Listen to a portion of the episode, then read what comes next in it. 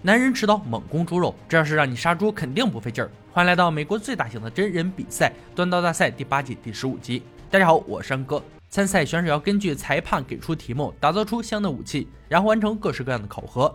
冠军可以获得一万美金的奖励。在往期比赛中，我们看到顶级刀匠争夺冠军，但同时也有很多并不差的被遗憾淘汰。许多粉丝觉得根本没看过瘾，别着急，接下来的两周里，节目组准备请回来八位刀匠，给他们一次新的机会重夺冠军头衔。刀匠们将参加四场面对面的比赛，每次决斗胜出一人获得两千美金，最后剩下的四人再进行决赛，争夺败部复活赛的冠军头衔。评委组大帅、老白、乐哥由于裁判格雷迪准备就绪。通过预选赛进入败部复活决赛的四位选手登场，没能参与测试的决斗获胜者山姆，艰难的决斗获胜者梅斯，时间的对决获胜者詹妮弗，亚军的对决获胜者迈克尔。现在他们将进行三轮激烈的断刀比赛，每回合淘汰一人，留到最后的便是新的千锤百炼冠军。铁砧上有一个两英寸的五二幺零零零高碳轴承钢珠，地面摆放着两个巨大的挖掘机铲斗，低碳钢制成。第一回合的挑战就是在铲斗中回收物料。结合轴承滚珠制作三枚钢刀，刀长十二到十四英寸之间，不含刀根。三个小时时间锻造计时开始。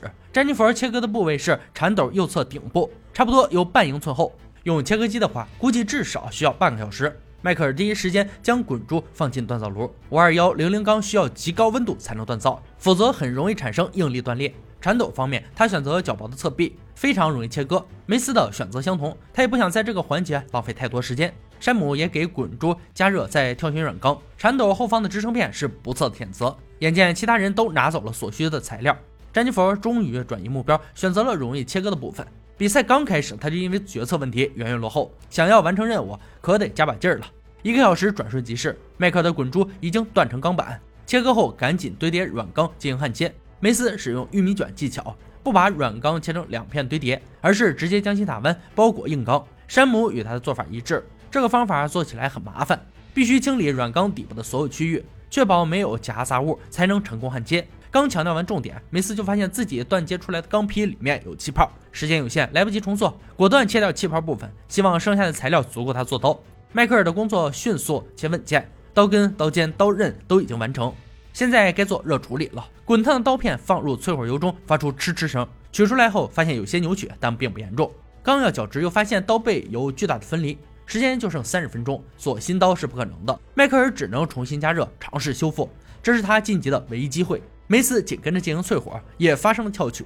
巧合的是，在修正时也发现了分层，但与迈克尔二次加热的做法不同，梅斯选择直接拿焊枪进行焊接。山姆的热处理紧随而至，硬度合格。詹妮弗最后一位，淬火的结果有些抽象，用他的话来说，刀片有些像意大利面。二次淬火后稍有缓和，但还是需要矫正。时间仅剩五分钟时，迈克尔又迎来淬火，可裂缝还在那里。他一咬牙，直接把裂口部分给切了，想用剩余钢材做出新的刀片。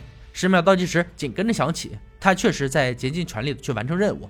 但不幸的是，最后得到的刀片只有八点七英寸，无法满足节目组给出的要求。由于这个原因，他只能离开锻工坊，成为第一回合被淘汰选手。非常遗憾，剩余三位刀匠在进入第二回合前，要先听听评委组对他们刀片的看法。山姆的研磨做得不错，隐患是刀尖部分的斜刃，得让这里能承受刺激压力才行。梅斯的刀身上依旧存在水泡，表面的金属就像纸一样薄，解决这个问题非常重要。詹妮弗的刀轮廓很好，直度不够，从刀尖到刀根都存在很严重的翘曲，刀脊上还有一条能插进指甲的裂缝。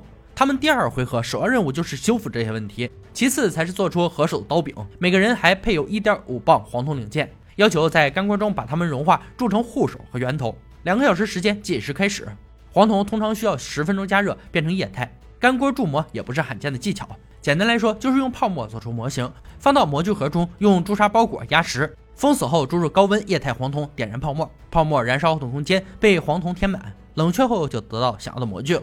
在那之前，梅斯要先弄直翘曲的刀根，加热后放进虎钳中矫正，效果不错。之后挑选了木质饼材，燃烧刀根后直接用高温刺穿木块。他希望有个紧致还不依赖环氧树脂的手柄，一块块木材被连续侧穿，压缩堆叠手柄初步完成。詹妮弗处理分层的方式很简单，一个字磨。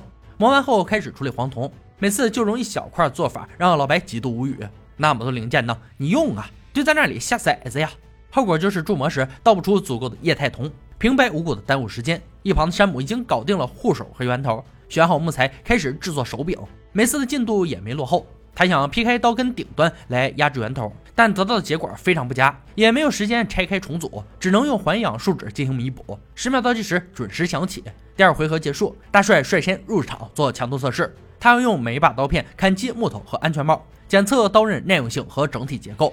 詹妮弗先来，握紧刀柄后，大帅猛然发力，对着木条连续砍击后再砍安全帽，可惜没能在上面留下什么痕迹。刀的整体性保持完好，手柄大小抓握不适，刀刃有点钝，但没破裂，过关。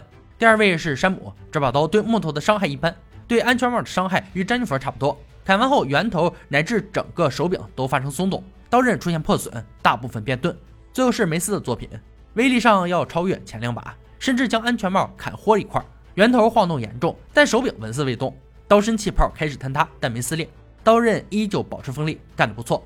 通过强度测试后，来到乐哥的锋利度测试，他会切割皮革裙来检测刀刃是否依然锐利。詹妮弗打头阵，先刺入再划下，第一刀还行，后面两刀就完全割不动了。刀刃的很多部分都已经变钝，勉强过关。